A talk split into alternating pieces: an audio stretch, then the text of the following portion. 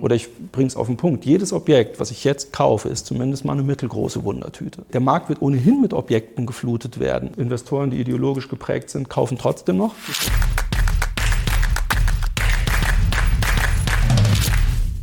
Servus Leute und herzlich willkommen in einem brandneuen Video auf meinem Kanal. Mein Name ist Mario Lochner und ich bin heute zurück mit einem sehr spannenden Gast.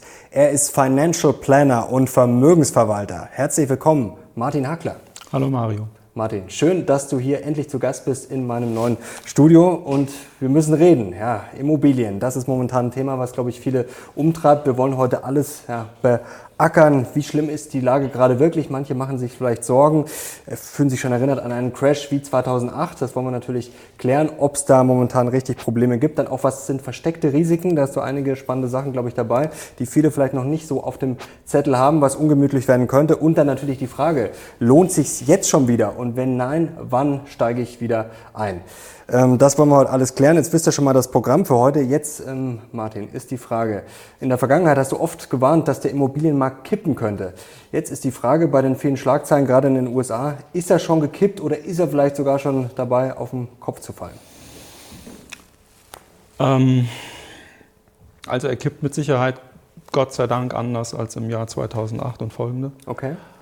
Ähm, was schlicht damit zusammenhängt, dass zum Glück bei uns in Deutschland Immobilien immer anders gebaut und finanziert worden sind, als es zum Beispiel in Amerika und in Spanien der Fall war. Mhm. Das heißt, ähm, eine spekulative Bautätigkeit in der Form hat es bei uns zum Glück in diesem Umfang überhaupt nicht gegeben. Ähm, und Banken haben die Kreditvergabe immer an Zusatzsicherheiten über Grundschulden, die bis ins Privatvermögen hinein vollstreckbar waren, äh, zum Beispiel äh, auf der einen Seite ausgegeben und auf der anderen Seite ähm, wurden die Objekte immer mit entsprechenden Bewertungsabschlägen auch eingepreist. Also von daher, das passt schon. Also ähm, kein großer Crash, aber es sieht gerade trotzdem doch nicht wirklich gut aus, oder? Nein, und äh, die Gründe sind dafür, dass wir ganz objektiv im Moment zumindest mal wegen der gestiegenen Zinsen schon mal bei der Preisbildung im Immobilienmarkt einen auf den Deckel bekommen haben. Mhm.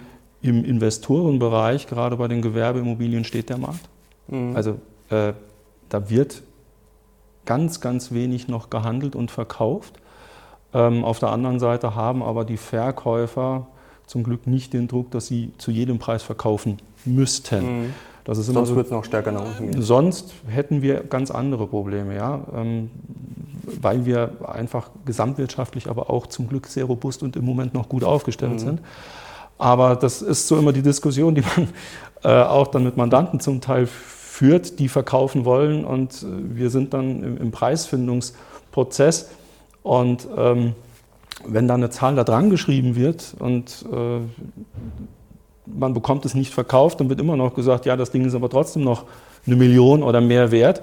Äh, ich finde halt nur keinen Käufer. Und äh, ja, da macht man sich ein Stück weit schon was vor, weil im Endeffekt habe ich dann den Preis, wenn ich jemanden am Notartisch mitsitzen habe, mhm. Äh, beziehungsweise wenn der mir dann auch das Geld für das Objekt überwiesen hat. Also es ist eine andere Situation. Ähm, es ist vor allen Dingen verhältnismäßig schwer kalkulierbar, wohin da die Reise geht, insbesondere hinsichtlich der Preissteigerungen, sehen wir da kaum Potenzial. Mhm. Und machen wir uns nichts vor, wir haben real fallende Immobilienpreise. Das ist so. Also sie fallen schon, weil das ist ja immer so eine Streitdiskussion. Man sieht ja oft die Charts, die so nach oben gehen ja. und dann langsam geht es jetzt runter. Ja. Die einen sagen, ähm, die haben nur aufgehört zu steigen, die anderen sagen, ja. es fällt. Also es fällt schon. Also ja, wir haben äh, ganz objektiv, es gibt, es gibt Lagen, da haben wir sogar nominal fallende Preise. Mhm. Ähm, und es gibt mit Sicherheit ganz global die Betrachtung, wenn ich eine zweistellige Inflationsrate auf der einen Seite habe und ich habe, nehmen wir mal an, jetzt in absoluten Toplagen wie zum Beispiel hier in München oder in mhm. Frankfurt, steigen meinethalben die Preise auch noch leicht, aber sie bleiben deutlich hinter der Inflationsrate mhm. zurück und dann habe ich real fallende Preise. Punkt aus Feierabend. So, und ähm, da können sich jetzt auch äh, Verfechter für das Asset hinstellen und sagen, die Preise wären falsch, ja, weil ganz einfach zu hoch angeboten würde und das mehr, was ich an Finanzierungskosten hätte für den Erwerb, äh, müsste ich eigentlich an, als Abschlag in Kauf nehmen. Ja, viel Erfolg bei solchen Verhandlungen. Also der Druck ist noch nicht da mhm. in dem Bereich. So die Frage ist ja, ähm, möchte ich es mir jetzt tatsächlich in der jetzigen Zeit als Privatinvestor antun, in den Immobilienmarkt einzusteigen? Und da habe ich eine ganz klare Meinung zu. Und die sollen wir jetzt schon verraten? Also du warnst davor ich jetzt einfach kann mal das vorwegnehmen. Also ähm, ich wüsste keinen Grund, warum ich jetzt im Moment was kaufen sollte. Mhm.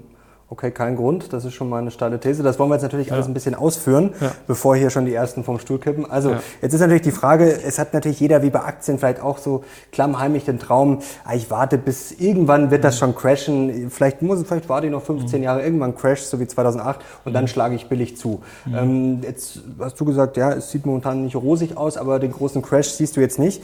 Ähm, Warum hast du denn damals zum Beispiel 2008 dann auch Immobilien gekauft? Gut, jetzt mhm. kann man sagen, da war es einfach, das ist dann runtergegangen. Ja, ja. Aber war das der entscheidende Grund, dass man einfach wartet und dann sagt, okay, jetzt ist es billig, jetzt schlage ich zu? Nein. Ähm, Komme ich sofort zu. Ich möchte nur sagen, damit unsere Zuschauer vielleicht bei der Stange bleiben und, und nicht wegzeppen. Also äh, es gibt erstens durchaus ein Szenario, wo ich mir vorstellen kann, da kann es total spannend sein, mhm. wieder in den Markt einzusteigen. Und zweitens ähm, werden wir am Ende unseres Gesprächs noch so zwei, drei Hacks präsentieren, mhm. wenn ich Immobilien habe, wie ich damit umgehe, umgehen sollte, umgehen muss, um äh, ganz einfach der Situation Herr zu werden. Warum haben wir jetzt in 2008 gekauft? Also zum einen ähm, gab es zu dem Zeitpunkt gerade im Bereich der denkmalgeschützten Immobilien einen massiven Investitionsstau. Mhm. Ähm, die erste Welle der Sanierung nach der äh, deutschen Wiedervereinigung, gerade was Aufbau Ost anging, ähm, wo doch, ja, muss man ehrlich zugeben, relativ viel Schmut zum Teil auch getrieben worden ist, äh, mit Pinselsanierungen und äh, Projekten, wo wahrscheinlich jeder einen kennt, der einen kennt, der da äh, die eine oder andere Feder gelassen hat. Ähm, aber da hatte man dann, als so doch diese Prozesse reifer geworden sind, tatsächlich erkannt, also wenn wir im denkmalgeschützten Bereich etwas sanieren, dann machen wir es ordentlich. Also dann skelettieren wir das Objekt mhm. im Extremfall und ähm, bauen quasi unter Beachtung der kulturhistorischen Gegebenheiten ähm, außen eine tolle Fassade, ein tolles Treppenhaus, jetzt wirklich äh, denkmalgeschützt wieder auf und innen drin die Wohnungen haben einen Ausbau und auch energetischen Standard und einen Wohnwert von übermorgen, also sehr, sehr mhm. modern. Und ähm, es gibt da den Paragraphen 7i im Einkommensteuergesetz, ähm, der für Denkmalobjekte eine extrem steile AFA vorsieht. Also wenn ich sonst einen Neubau erwerbe oder kaufe oder auch ein Bestandsobjekt kaufe, was nicht denkmalgeschützt ist, muss ich das über 50 Jahre mhm. abschreiben.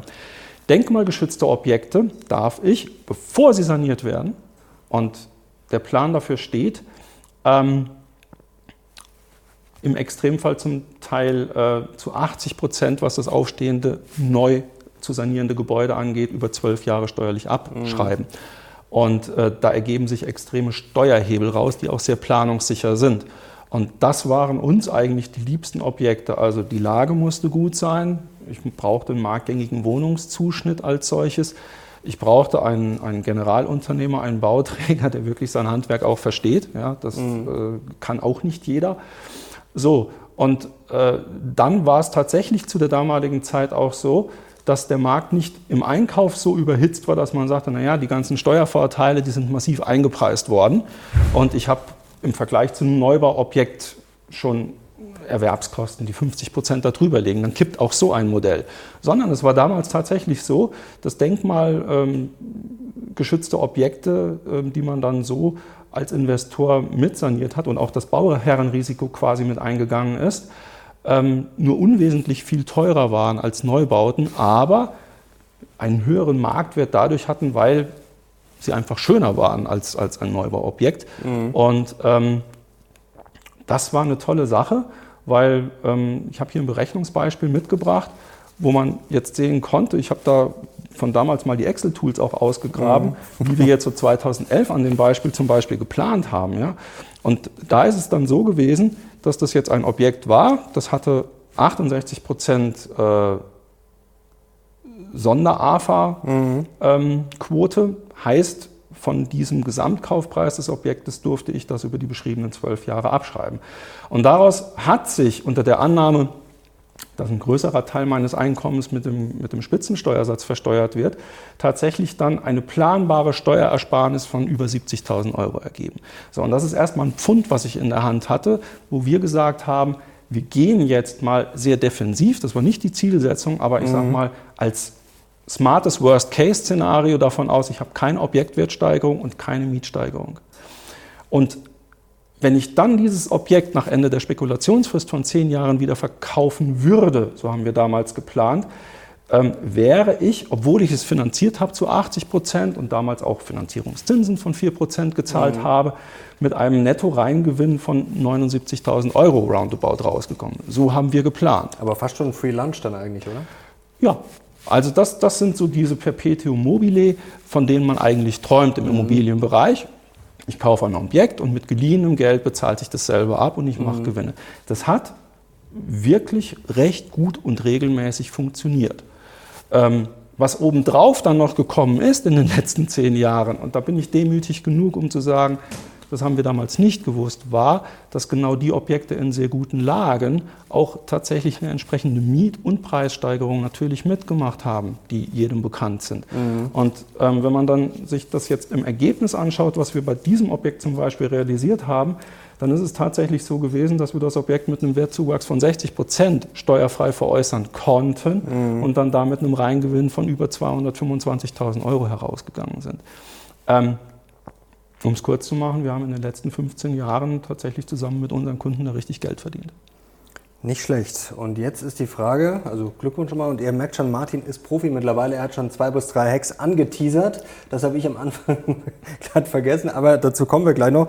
Ähm, jetzt ist natürlich die Frage, wie geht es weiter? Also ihr habt da richtig Geld verdient und ähm, da machen Sie jetzt natürlich äh, viele Sorgen, gerade mit den hohen Zinsen. Das ist doch jetzt ein schwieriges Umfeld, oder? Wenn die Zinsen so schnell steigen, also das ist ja mhm. Wahnsinn, wie schnell das jetzt ging. Mhm. Also äh, vor einem Jahr sah die Welt äh, noch ganz anders aus. Mhm. Ähm, das muss doch jetzt massive Probleme geben, oder? Oder ich sage es anders, da müssen doch jetzt einige richtig aufschnappen, oder?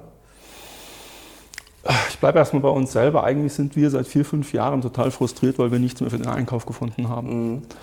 Ähm, also es ist schon länger schwierig. Und jetzt kommen noch die. Ja, also die, die Schwierigkeit für uns als Investor lag im Endeffekt darin, dass die Einkaufspreise brutal hoch waren. Mhm. Und ähm, ich also schon eine Blase eigentlich. Naja, was ist eine Blase? Ja? Überhitzt. Überhitzt ist. Man könnte ja jetzt finanzmathematisch sehr einfach hergehen und sagen, eine Blase habe ich schon dann, wenn äh, der innere Wert eines Investments, also im Fachchinesischen gesprochen, wie bildet sich der Preis von einer Investition? Das ist ja der abdiskontierte oder die Summe des, der abdiskontierten Gewinne mhm. der Zukunft. Ja, das ist bei Aktien so, mhm. bei Immobilien ist es auch so. Bei Immobilien haben wir vor allen Dingen in Deutschland jetzt aber noch ein hochemotionaler Faktor, der dazu ist, weil ähm, ja, es ist ein sehr haptisches Investitionsgut. Ja, das nimmt uns nach wie vor auch immer noch sehr ein für das Thema Immobilien auf der anderen Seite, aber mit Verlaub unterm Strich soll es sich rechnen. Und ähm, da hast du das jetzt mit den gestiegenen Zinsen ähm, mit auf den Plan gerufen. Das ist sicherlich ein ganz entscheidender Punkt, mhm. dass ähm, natürlich die Kapitalkosten auch dazu führen, dass die Gesamtkapitalrentabilität entsprechend dann auch fällt. Denn, ähm, und das waren Investoren, ich möchte jetzt bewusst nicht da lästern und sagen, die mittlerweile Glücksritter sind, die wirklich sagen, hey, ähm, ich habe bei Immobilien den längsten Hebel, die sind immer noch einfach zu finanzieren und möglichst schnell vermögend zu werden, ist auf dem Weg äh, am leichtesten zu erreichen. Ähm, kann man so pauschal überhaupt nicht sagen, mhm. denn die Finanzierungskosten sollten immer niedriger sein als die Gesamtkapitalrendite. Und es wird sehr häufig mit der Eigenkapitalrendite kalkuliert und auch verkauft, dass man eine Berechnung äh, präsentiert bekommt und sagt, ja, du hast jetzt hier eine Fremdkapitalquote von 70 Prozent und auf die 30 Prozent, die du selber eingebracht hast, da mappen wir jetzt mal die Gesamtkapitalrendite dran und dann steht da eine tolle Zahl. Ist ganz objektiv etwas zu kurz gesprungen. Mhm. Aber ja, das Marktumfeld ist einerseits wegen der, wegen der Kapitalkosten im Finanzierungsbereich deutlich schwieriger geworden.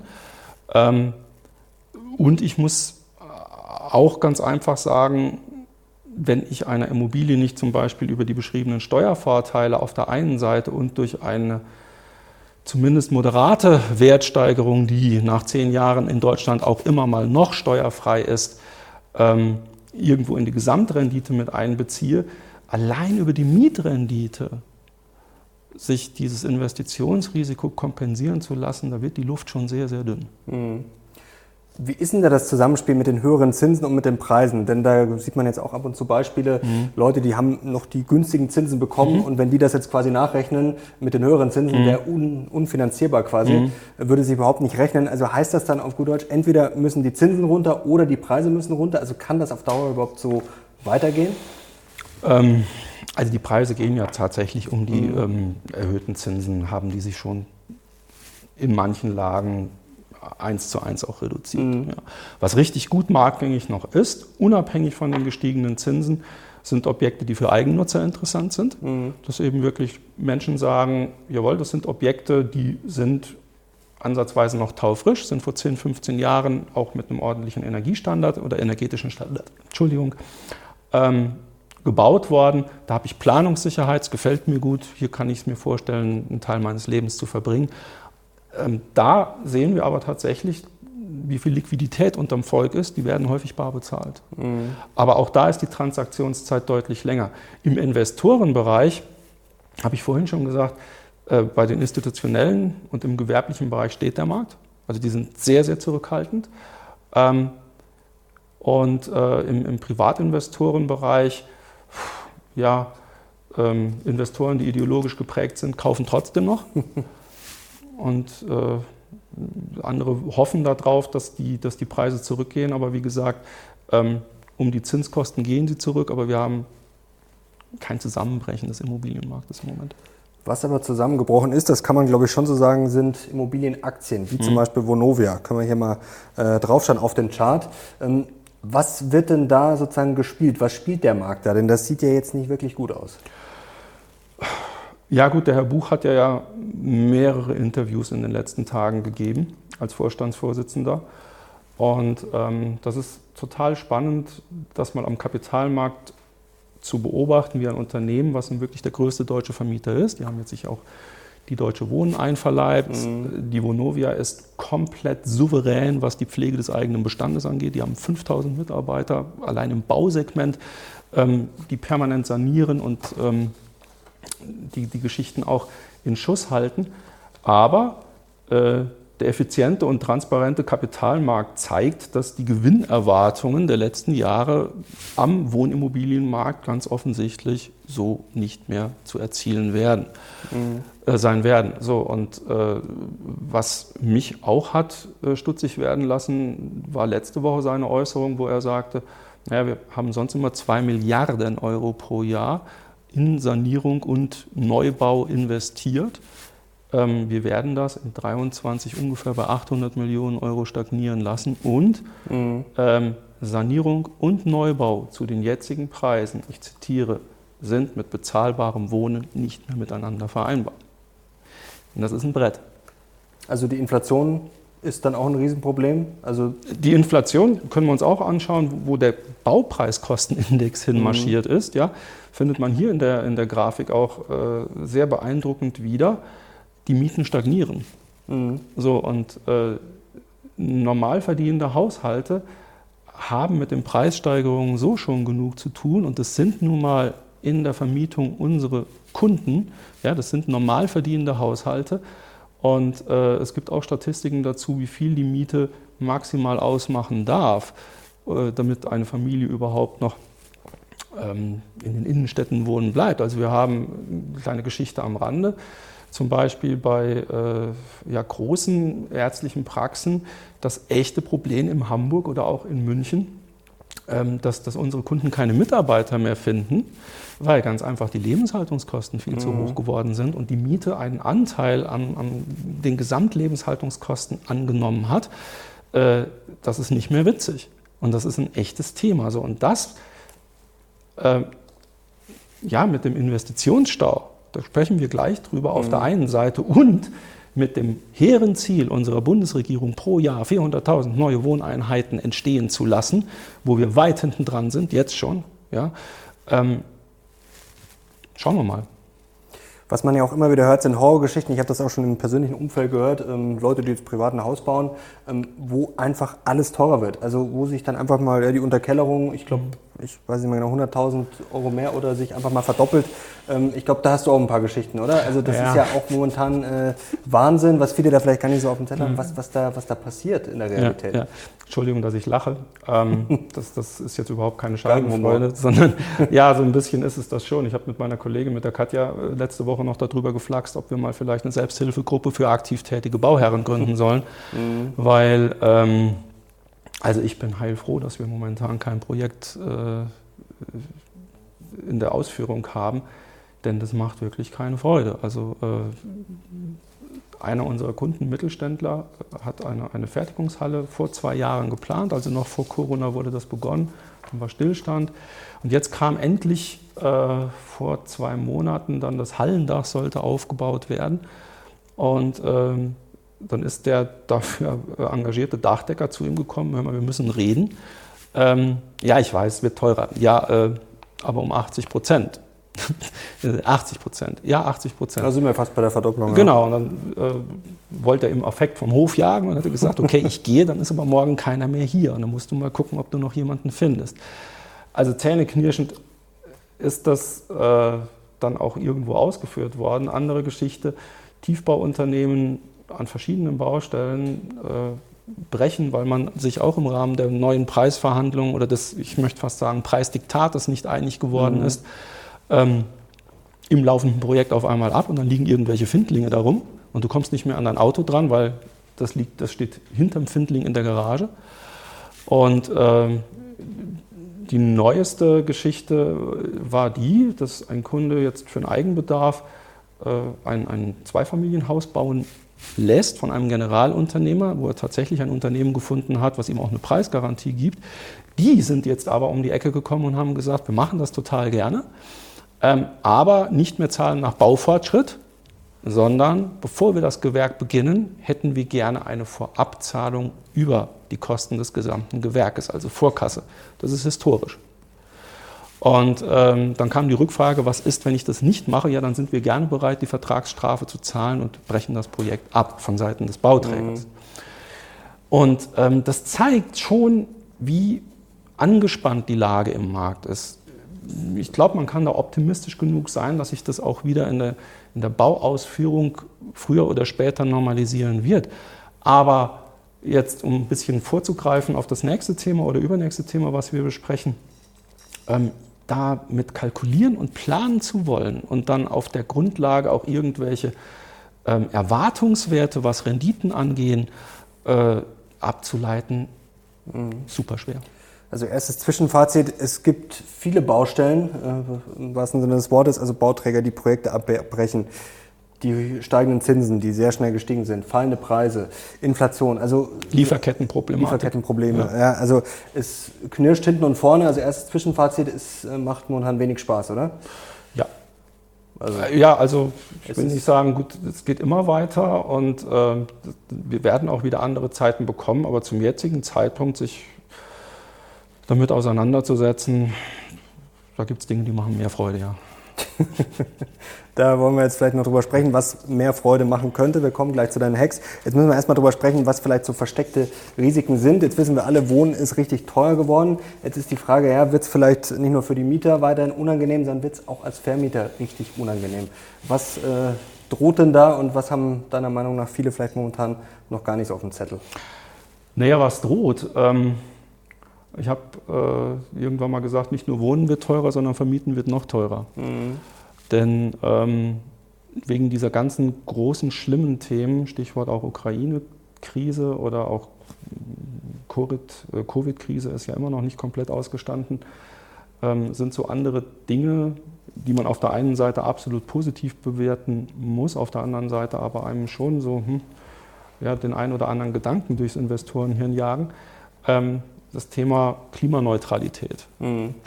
Wie wirkt sich das auf den Gebäudesektor an? Um eins vorweg zu sagen, bevor wir da jetzt auch etwas kontrovers vielleicht drüber sprechen, dass da was passieren muss, ist doch völlig klar.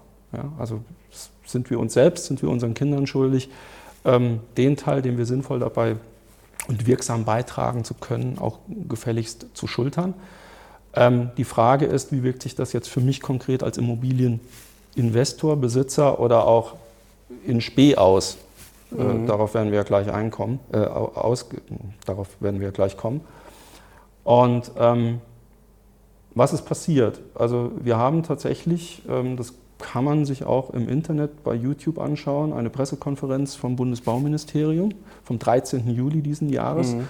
wo gesagt worden ist, das, was die EU in der Gebäudenovelle beschließen wird, das wird noch in diesem Jahr 2022 passieren, nämlich, dass der gesamte Gebäudebestand in der EU 2050 klimaneutral sein soll. Mit den Zwischenzielen die zwischendurch gesetzt werden, 2030, 2033, 2040, messbar. Das wollen wir in Deutschland bis 2045 umsetzen. Und, man höre und staune, das wird ordnungsrechtlich reguliert, kontrolliert und auch sanktioniert. Das heißt, ich komme nicht drum herum, auf gut Deutsch. Ich komme nicht drum herum. Was heißt klimaneutral? Vielleicht ganz kurz als Erklärung, also als äh, finales Ziel dann, also dass es quasi rundum saniert ist und. Klimaneutral heißt unterm Strich, ich hoffe, ich sage das jetzt nicht zu simplifizierend, aber ähm, ich hau das jetzt mal raus, dass ein Objekt keinen CO2-Ausstoß mehr hat mhm. oder nicht mehr CO2 ausstößt, als es auf der anderen Seite an regenerativer Energie mhm. ähm, okay. auch wieder Gut, ja herleitet. Also eigentlich eine tolle Sache. Mhm. So. Ähm, Theoretisch ja, praktisch dann wahrscheinlich nicht so einfach, das umzusetzen. Naja gut, es gibt ja Gebäude, die können das heute schon, mhm. muss man ja mal ganz klar sagen. Ähm, die Frage ist, äh, wie gehen wir damit um, wenn sich das auf den gesamten Gebäudebestand eines Landes bezieht? Mhm. Denn über 80 Prozent der Gebäude in Deutschland sind vor 1991 gebaut. Und das ist ein Brett. Denn den Immobilienbestand hat man mit Samthandschuhen angefasst in der Vergangenheit. Ja, ich kann mich noch erinnern, ich habe mit meinem Vater eine Diskussion bei unserem Altbau, der jetzt im Kern 300 Jahre alt ist, eine Diskussion geführt. Machen wir bei der Neuverschieferung einer Außenwand jetzt die Dämmung 15 oder 20 oder 12 Zentimeter mhm. dick.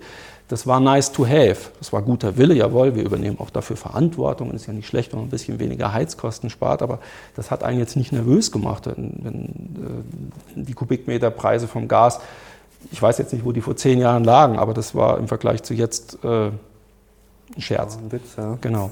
So, ähm, was bedeutet das jetzt konkret? Auch die Thematik mit dem Ordnungsrecht. Das bedeutet, dass äh, alle Gebäude im Jahr 2033 den Energieeffizienzstandard E haben sollen. Ähm, wir sehen e ist so mittelmäßig, das ist mittelprächtig. Wir können das, das mal kurz nicht, hier einblenden das vielleicht. Das ist jetzt nicht total klasse. Mhm. Ähm, die Frage ist, wo stehen wir jetzt? Also, so, das, genau. das ist viel interessanter. Und wenn wir uns das mal anschauen, wo das Quotal steht, da gibt es nämlich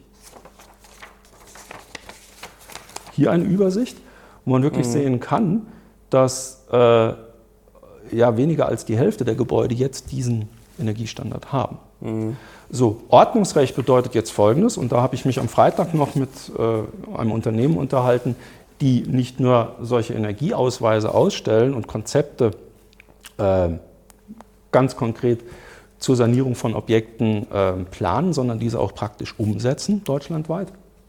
Und äh, er sagte, naja, eigentlich können wir es auf den Punkt bringen. Das wird nicht nur mit Ordnungsgeldern einhergehen, sondern äh, wir gehen davon aus, dass die Betriebserlaubnis für Objekte entzogen wird, die diese Voraussetzungen nicht erfüllen. Heißt, ich darf nicht mehr vermieten. Mhm. Oder im Umkehrschluss, ob ich will oder nicht. Ich habe hier einen Zwangsinvestitionsstau bei Objekten, die älter, sage ich jetzt mal, als 15 Jahre sind. In welchem Umfang es hochindividuell zu ermitteln und äh, zu planen. Äh, und selbst wenn ich weiß, was zu tun wäre, also Dämmung der Gebäudehülle, Kellerdecke, Dach, Heizungsoptimierung etc. pp. bis hin, dass sogar gesagt worden ist, also wenn da etwas saniert will, wird, muss ich da eine Lüftungsanlage installieren, die äh, mit einer Wärmerückgewinnung auch gekoppelt ist. Mhm Das sind große Worte, sehr gelassen ausgesprochen. Wer schon mal ein Objekt saniert hat, was 20 Jahre oder älter ist, ähm, Stichwort Gebäudehülle, wenn dann gesagt wird, da bringen wir 60 Zentimeter Dämmstoff dran, ähm, da hängt ein ganzer Rattenschwanz hinten dran. Also wenn ich die jetzt richtig verstehe, als Investor kann ich eigentlich überhaupt nicht planen, weil ich nicht genau weiß, was ich da machen muss und vor allem nicht genau ausrechnen kann, äh, was das kostet unterm Strich. Also das ist dann, ich kann grob schätzen, mhm. kann natürlich voll daneben liegen. Mhm. Ähm, also ist hochriskant. Ja, was heißt hochriskant? Jetzt bleiben wir erstmal dabei, wenn ich jetzt noch Objekte im Bestand habe, bleiben mhm. wir nur mal dabei. Ja? Und das ist der erste Hack. Sollte ich so schnell wie möglich die Thematik angehen, mal mir einen Plan erstellen zu lassen, was kann ich denn überhaupt bei diesem Objekt sinnvoll tun, um eine möglichst hohe Energieeffizienzklasse mhm. herzustellen. Alles ist bei ganz vielen Objekten überhaupt nicht möglich, also mhm. das Komplettpaket zu machen. Aber ich gebe mal eine, eine Größenordnung an, äh, weil das ist natürlich so die Kernfrage, die uns, uns äh, und unsere Kunden interessiert. Was würde denn der Spaß kosten, wenn? Ähm, ich habe da tatsächlich eine äh, Studie für gefunden, wenn ich im Jahr 2020 ein Objekt aus Mitte der 80er Jahre des letzten Jahrtausends hergenommen hätte, wo seitdem nichts passiert ist. Mhm. Und da würde ich das Komplettpaket Dach, Gebäudehülle, Fenstertüren, Heizungsoptimierung hernehmen. Wäre ich im Jahr 2020 irgendwo zwischen 750 und 1200 Euro je Quadratmeter Wohnfläche Investitionsstau gewesen. Mhm. Jetzt wissen wir aber beide, wie sich der Baupreiskostenindex entwickelt hat und wie gerade das Thema Dämmstoffe durch die Decke hinsichtlich der Preise gegangen ist. Das heißt, das Sanierungskonzept erstellen sollte ich so schnell wie möglich. Was der Spaß kostet, kann ich zum jetzigen Zeitpunkt mit Verlaub nicht sagen. Und wer behauptet, er könnte das äh, trennscharf kalkulieren, was, wenn er ein Objekt jetzt im Bestand hat oder noch sportlicher, er kauft jetzt ein Objekt, mhm. wo man sagt, okay, ich versuche da mal auf der sicheren Seite zu sein, irgendwo so gelb bis gelb-grün auf der Skala des Energieeffizienzwertes des Gebäudes, was den Energieausweis angeht. Damit werde ich schon nicht meine böse Überraschung erleben. Vielleicht ist die Überraschung nicht böse, aber es wird eine Überraschung sein. Mhm. Oder ich bringe es auf den Punkt. Jedes Objekt, was ich jetzt kaufe, ist zumindest mal eine mittelgroße Wundertüte. Okay. Ähm, Gibt es zumindest bei der Förderung, kann man da schon halbwegs was berechnen oder ist das auch noch äh, ja, es gibt, da, es gibt da tolle Programme, die im Raum stehen, ähm, wo aber äh, tatsächlich auch nur gemutmaßt werden kann, was dann tatsächlich umgesetzt wird. Man kann wahrscheinlich sehr planungssicher davon ausgehen, dass dort umfangreiche Dinge äh, angeboten werden. Ja? Äh, nur wir sind hier im prozentualen Bereich. Das heißt, ich kriege jetzt zum Beispiel gesagt, ja, im Vergleich zu marktgängigen Zinsen bekomme ich einen Zinsvorteil von 15 Prozent. Wenn wir mhm. aber jetzt meinethalben nächstes Jahr bei 5 Prozent äh, Finanzierungszins wären für eine Sanierung, was sind dann 15 Prozent Zinsvorteil? Äh, das heißt, erstens mal der Förderdschungel, was absolut positiv zu bewerten ist, ist für Privatleute, für mein eigengenutztes Objekt sicherlich erwähnenswert und sollte ich mich auch sehr intensiv mit beschäftigen, weil auch da muss was passieren. Mhm. Ja. Für mich als Investor ähm, weiß ich es dann, wenn ich die Maßnahme kalkuliert habe, wenn ich dann tatsächlich eben auch belastbare Preisangebote habe, die auch bindend sind. Und dann können wir mal anfangen zu rechnen, ob mhm. das tatsächlich etwas bringt. Ähm, wie praktikabel das ist, wird man sehen. Fakt ist, und das war schon immer so, wenn ich über Förderprogramme gesprochen habe, ging es immer um Stichtage. Das heißt, fange ich zu früh an, bekomme ich die Förderung noch nicht, ja, bin ich beim ganzen Schwall, wo es alle tun, dabei, dann werden die Kosten genau dieser förderfähigen Gewerke auch in der Natur der Sache liegend mhm. entsprechend teurer werden, Angebot und Nachfrage, freier Markt. Ähm, ja, und äh, dann kommt dann auch immer noch die Frage, momentan ist das Bauministerium hoch motiviert, dass das umgesetzt wird. Ähm, ob dann irgendwann nicht doch nochmal eine Pressemeldung rauskommt, naja, die Töpfe sind jetzt einstweilen leer. Mhm. Äh, ich habe mit meiner Baumaßnahme angefangen oder habe schon äh, gesagt, ja, bist du spät dran, Entschuldigung, ja, hast, hast den Antrag nicht zur richtigen Zeit gestellt. Damit will ich die Beispiele mal kurz aufziehen, welche Unwägbarkeiten da unterwegs sind. Also wir wissen faktisch, da kommt was, ich werde etwas tun müssen, ja, und es wird Fördermittel geben. In welchem Umfang und wie schlüssig das ist und wie das funktioniert, dafür ist dieser Gesamtkontext, das Gesamtthema einfach noch unheimlich frisch. Aber da wird Druck drauf kommen.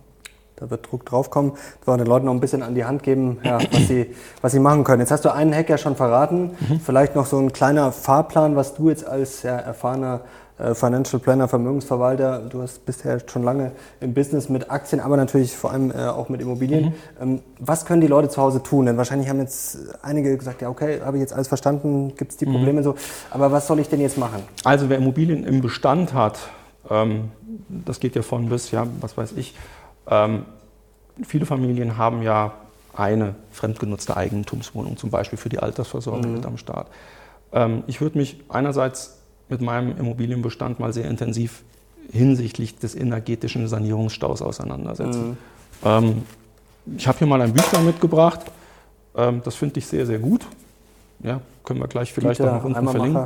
Das geht um Klimaschutz und Nachhaltigkeit. Äh, der Eimermacher ist ein, ein sehr renommierter Gutachter und Sachverständiger für Immobilienbewertung, der sehr verständlich diesen Gesamtkontext äh, des nachhaltigen Bauens und Sanierens hier erstens aufarbeitet mhm. und es gibt hier per QR-Code auch solche Arbeitshilfen, die man herunterladen kann. Ja? Das ist Leute, ich weiß, das macht keinen Spaß. Das ist keine schöne Arbeit, sich so mit seinen Objekten auseinanderzusetzen, aber ich kann es nur dringend empfehlen, um es direkt zu sagen, wir machen das für unsere Kunden auch nicht. Mhm. Ähm, da gibt es Profis für, die machen das, aber um so ein Packende dafür zu kriegen, ja, äh, ich habe mir sagen lassen, in der Pilotenausbildung wird gesagt, wenn ich am Horizont ein Unwetter sehe, erst mal ranfliegen. Mhm. Und oft ist es dann gar nicht so schlimm, aber ich, ich muss da schon im übertragenen Sinne den Feind kennen, zu wissen, so, was kommt da auf mich zu und was sollte ich machen. Denn nicht zuletzt die Unternehmen, die mir dann eine solche Arbeit machen, sollen in der Sanierung praktisch umsetzen, die warten auch nicht auf mich. Ja, die werden unheimlich viel zu tun haben, so sie denn Fachkräfte haben und auch auf das Material zugreifen können. Also äh, eigenes Objekt gut kennen und wirklich das mal durchchecken und sich da mal klar machen, was da kommen könnte. Genau, habe ich mehrere Objekte im Bestand. Ja? Unsere Kunden sind häufig Unternehmerfamilien, wo immer der allergrößte Teil des Substanzvermögens, der mich von meinem Unternehmenserfolg unabhängig machen sollte, der die Familie versorgen wollte, zu einem ganz großen Umfang aus Immobilien ähm, setzt sich das zusammen. Ja, da waren auch Immobilien immer ein ganz probates Mittel in den, 60, in den letzten 60 Jahren, um daraus ein laufendes Einkommen zu beziehen. Mhm. Ähm, wenn man sich jetzt nur mal durch den Kopf gehen lässt, dass da ein umfangreiches Immobilienvermögen ist, was mich auf einmal zu einer Nachschusspflicht zwingt, das kann echte Liquiditätsengpässe geben auf einmal. Machen wir uns nichts vor. Heißt, ich sollte dann mal den gesamten Immobilienbestand durchforsten und zu überlegen, okay, möchte ich mich nicht doch von dem einen oder anderen Objekt trennen?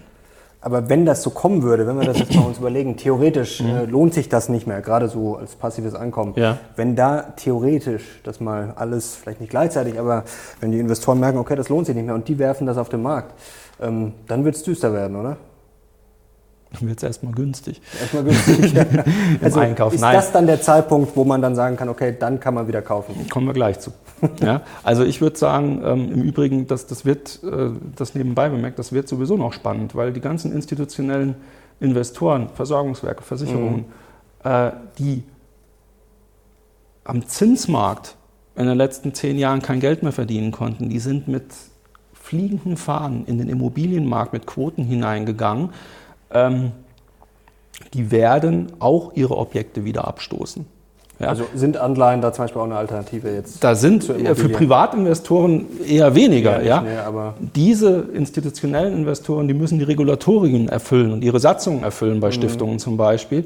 Ähm, ob die damit Geld verdienen, das ist für die erstmal zweitrangig. Denen geht es darum, dass die ihre, ihre Regeln erfüllen. Und was ich damit sagen will, ist, der, der, der Markt wird ohnehin mit Objekten geflutet werden. Es gibt äh, diesen blumigen Begriff des Stranded Assets mhm. im Immobilienbereich. Heißt, wenn man jetzt bei, und das sollte ich für mich als, als Privatinvestor auch mir mal zu Herzen nehmen, bei der Durchforstung meines Bestandes und der Bewertung der Risiken, die dieser Bestand hat, hinsichtlich der Investitionsstau, Steuer? Stau? Was ist die Staus? Mehrzahl davon? Keine Ahnung. Staus. Staus, Äh, glaube ich, geht. Staus. Lass Ja. mal durchgehen. Ähm, ist ja die Frage, ist das noch wirtschaftlich für mich, wenn ich investiere?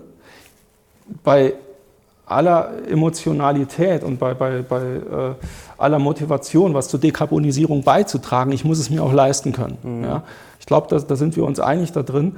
Ähm, ich kann meine Werte in allen Bereichen, auch im Bereich meiner Verantwortung ähm, für den Klimawandel, oder gegen den Klimawandel etwas zu tun, genauer gesagt, äh, ja nur in dem Umfang ausspielen, wie ich es mir leisten kann, damit ich meine Souveränität nicht aufs Spiel setze. So.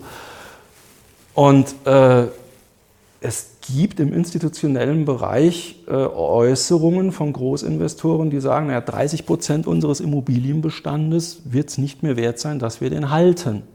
Jetzt sind die nur in der Situation, dass da unter Umständen große Baufirmen angegliedert sind, die sagen, okay, wir schleifen das Objekt und bauen neu. Ist für uns günstiger. Fällt mir als Privatinvestor nicht immer so einfach.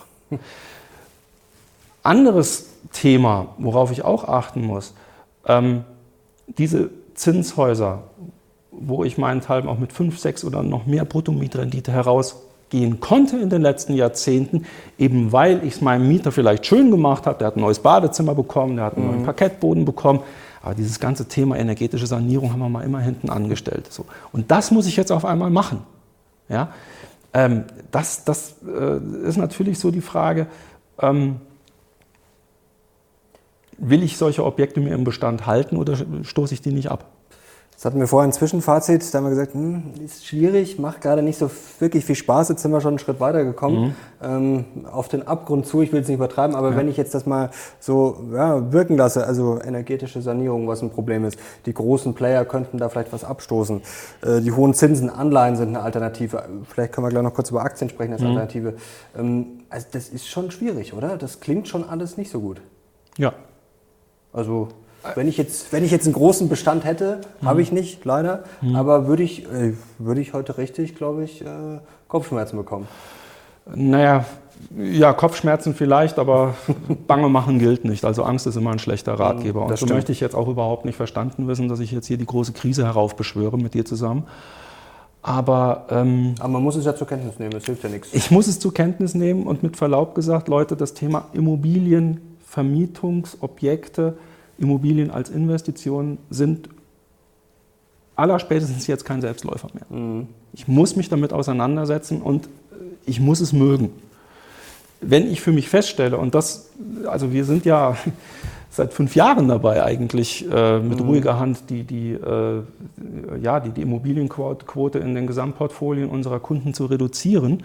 Das Feedback, was wir gerade von ähm, ja, Mandanten, die ein, zwei Generationen älter sind als ich, als du drei Generationen, äh, ist, Herr Klar, was ist das schön, dass ich mich nicht mehr mit diesen Objekten auseinandersetzen muss. Und da sind Diskussionen mit Mietern, werden in der Zukunft die kleineren Probleme sein. Heißt, ähm, ja, das ist ein Riesenthema. Das, was mir noch nicht so plausibel ist, dass äh, zusätzlich zu diesem Thema, da sich jetzt ein großes Bündnis auf bundespolitischer Ebene zum Thema bezahlbares Wohnen gegründet hat, ja, formiert hat, was, was ja auch gut und richtig ist. Ja. Äh, Das Thema bezahlbar Wohnen, das ist ein sozialer Zündstoff, den wir da am Start haben. Äh, nur mit Verlaub gesagt, das Thema ist weder an der einen noch an der anderen Front gelöst. Und da, da wird einiges passieren müssen, denn wenn der Vonovia-Chef, wie ich vorhin zitiert habe, sagt, Leute, das, ich weiß nicht, wie wir das auf die Reihe kriegen sollen. Ja? Ich muss hier bauen. Ja? Ich, ich, wir müssten eigentlich eine Bautätigkeit haben, um an dieses 400.000 Einheiten äh, Ziel heranzukommen, die das weit, weit überschreitet als das, was im Moment gebaut wird. Jetzt lassen wir mal das Thema Demografie außen vor, ob das denn tatsächlich langfristig auch notwendig ist, neuen Wohnraum in diesem Umfang zu beschaffen. Ja? Aber äh, die Gesamtkonzepte sind noch nicht ausgegoren.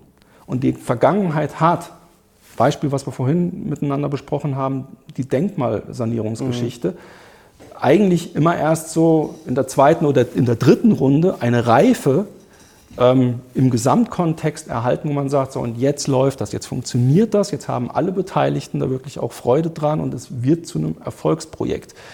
Äh, für uns ist, und auch wenn wir uns mit unseren Partnern unterhalten, das Thema bezahlbares Wohnen hier, Dekarbonisierungsziele dort und in der Mitte noch ja, eine Wirtschaftlichkeit für Investoren, die wir brauchen.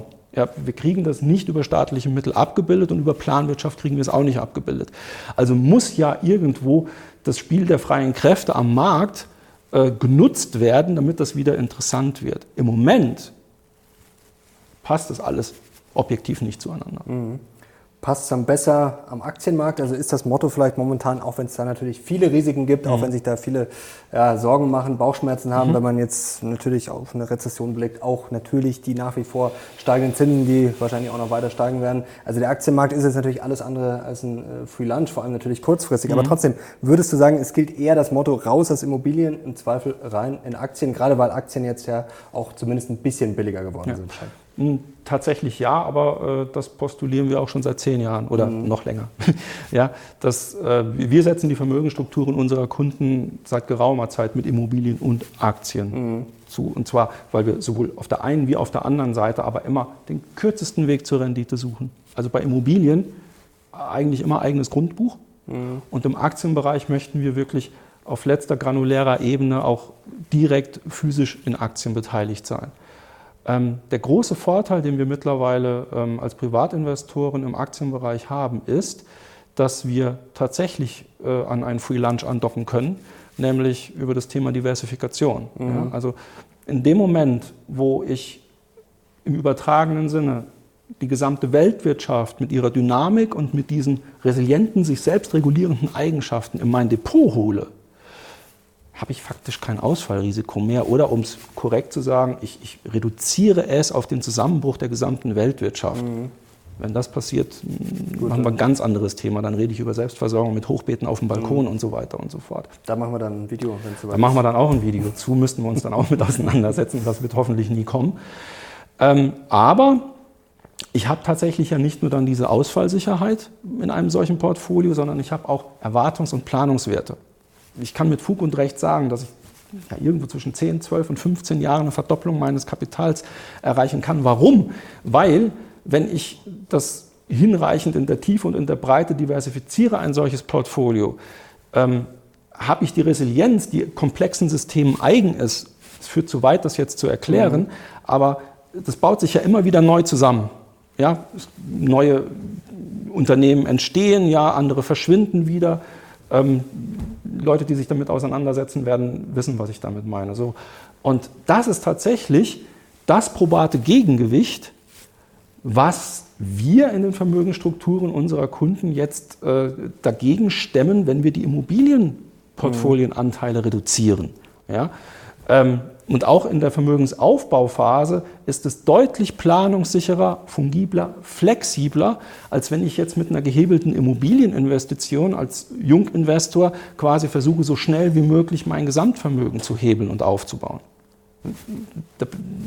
Wüsste ich nicht, warum man da eine andere Meinung zu haben sollte. Würdest du sagen, es gibt ja viele so ja, Immobiliengurus, nenne ich sie mal, die natürlich auch auf Social Media präsent sind, ja, die immer relativ einfache Rezepte verkaufen nach dem Motto, ja, jetzt hebel vielleicht nicht mit 120 Prozent, aber mit 70, 80 ist es mhm. noch okay und da kannst du eigentlich nichts falsch machen. Ist das unseriös aus deiner Sicht, wenn man diese ganzen Sachen, die wir heute besprochen haben, äh, gerade energetisch, gesetzliche Sachen, ähm, wenn man das einfach ja, mehr oder weniger ausblendet? Also das sind ja Sachen, die sicherlich Leute, die dann unerfahren sind, mit Sicherheit nicht auf dem Schirm haben. Ich tue mich immer schwer damit, jemand anderen als unseriös zu bezeichnen. Ja.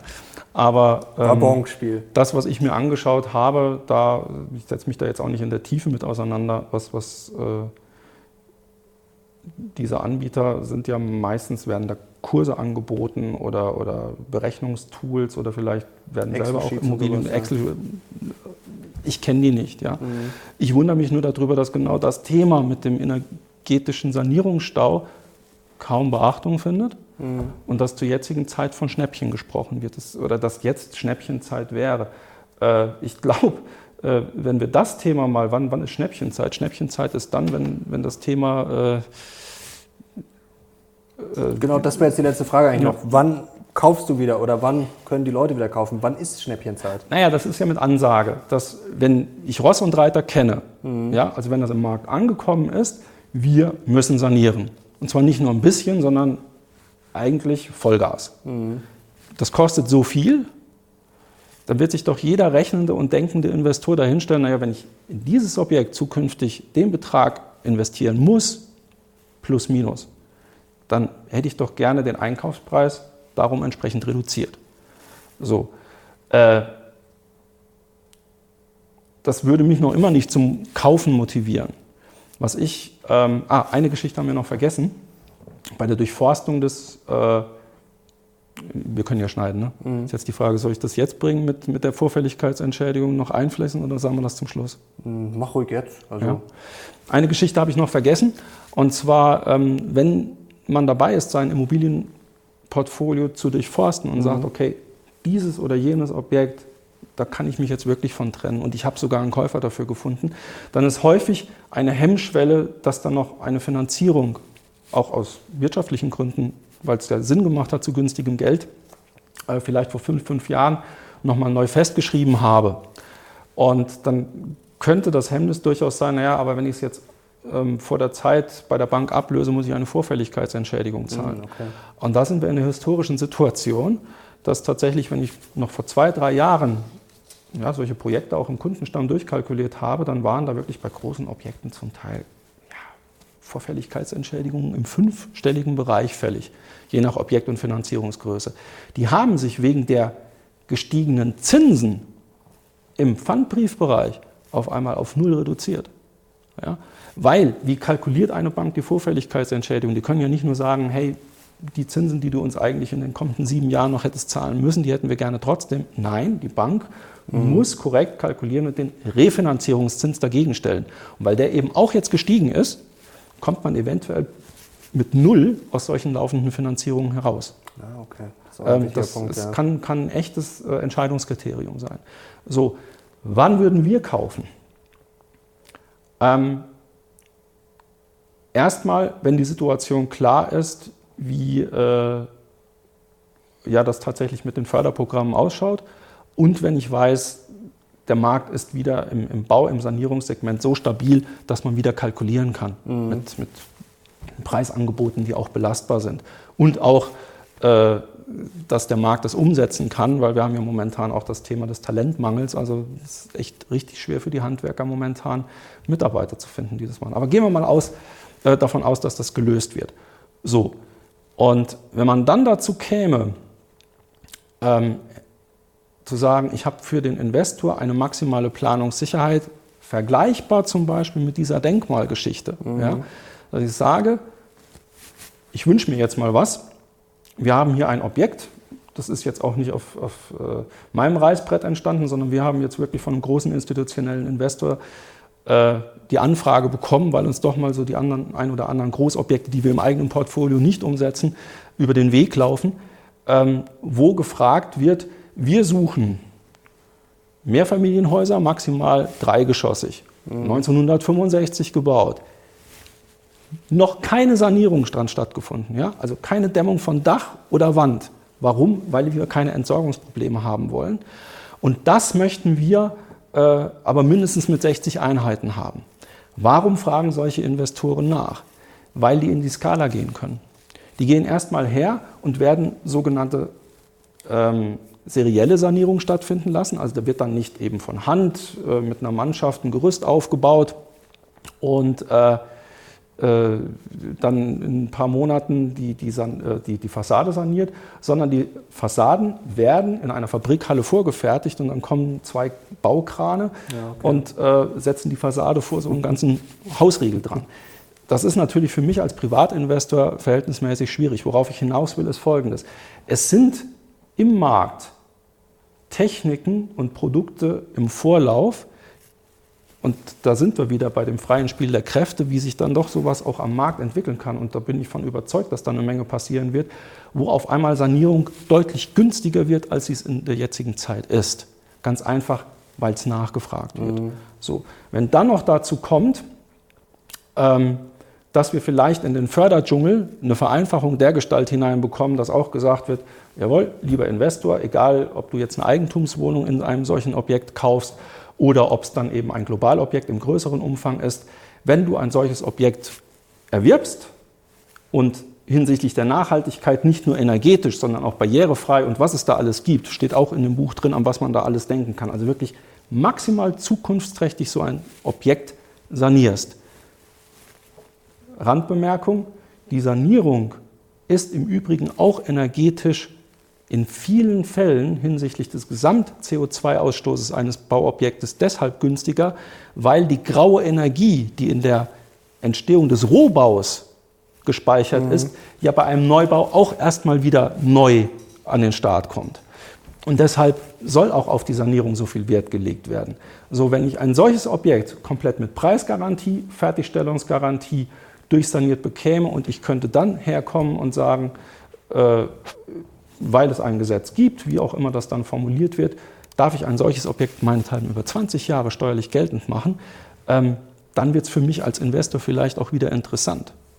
Aber die Modelle haben wir noch nicht. Mhm. Vielleicht brauche ich auch noch nicht mal ein neues Gesetz, sondern ich kriege es mit solchen Fördergeschichten hin. Aber wenn die Förderpolitik steht, wenn die Preispolitik steht und wenn die Ausführungstechniken ausgereift sind, kann ich mir durchaus vorstellen, weil wir doch einen immensen Investitionsstau im Gesamtbestand des deutschen Gebäudesektors haben, ähm, dass das wieder interessant wird. Was ich obendran, und das ist der letzte Hack, jetzt im Bestand mhm. noch machen kann, ist, Klammer auf noch, Klammer zu, dass ich hergehen kann und mit der Finanzverwaltung äh, rede und sage, ich habe zwar hier ein Objekt vor fünf Jahren gekauft, das ist aus den 90er Jahren, das muss ich eigentlich über 50 Jahre steuerlich geltend machen. Also jedes Jahr 2% abschreiben. Objektiv ist die Restnutzungsdauer deutlich kürzer. Und da besteht tatsächlich die Möglichkeit, herzugehen und einen Gutachter zu beauftragen, der wegen des Gebäudebestandes, wie alt sind die Fenster, die Heizung und so weiter, mir bescheinigt, dieses Objekt hat zum Beispiel nur noch eine Restnutzungsdauer von 20 Jahren. Und dann kann ich mir abschreiben. Und dann kann ich mir abschreiben und da haben wir jetzt einfach mal der Einfachheit halber das äh, mhm. Objekt von Anfang unseres Gesprächs genommen, haben da einfach mal andere AFA-Sätze reingesetzt. Mhm. Deshalb bitte nicht von den Jahreszahlen, die oben rechts stehen, irritieren lassen. So, und da sieht man jetzt Folgendes. Hier haben wir jetzt ein Objekt genommen, ich habe mal simuliert, das wäre Jahrgang 1985 und ähm, ohne Sonderabschreibung, also auch ohne Verkürzung äh, der Restlaufzeit, über 50 Jahre das aufstehende Gebäude abgeschrieben. Daran ergibt sich aus der Abschreibung äh, des aufstehenden Gebäudes über 10 Jahre, also 20 Prozent kann ich nur abschreiben dann, gerade mal einen Steuervorteil von 16.500 mhm. Euro. Ist jetzt nicht die Welt. Wenn ich aber per Gutachten das jetzt hinbekäme und ja, die Quote ist schon sehr hoch, mhm. dass das Erfolg also hat im Moment. Eine gute Aussicht. Ja, es gibt sogar äh, Unternehmen, einfach mal googeln unter dem Begriff Restnutzungsdauer. Mhm. Dann findet man äh, entsprechende Gutachterhäuser, die dann tatsächlich auch sagen, und nur wenn das Finanzamt dem zustimmt, musst du unser Honorar bezahlen. Das ist noch nicht mal so teuer. Ich glaube, das sind 400, 500 Euro. Mhm. Ja, das geht ja. Ähm, so, dann hätte ich jetzt hier bei einer Abkürzung der Restnutzungsdauer von 50 auf 20 Jahre einen Steuervorteil von 38.000 Euro. Damit verdiene ich immer noch nicht Geld. Mhm. Aber das hedgt mir ja irgendwo noch die anderen Risiken, die auf mich zukämen, wenn ich das Objekt weiterhalten würde. Immerhin mehr als verdoppelt. Genau. Und wenn es dann nur 500 Euro kostet, das kann man mal machen.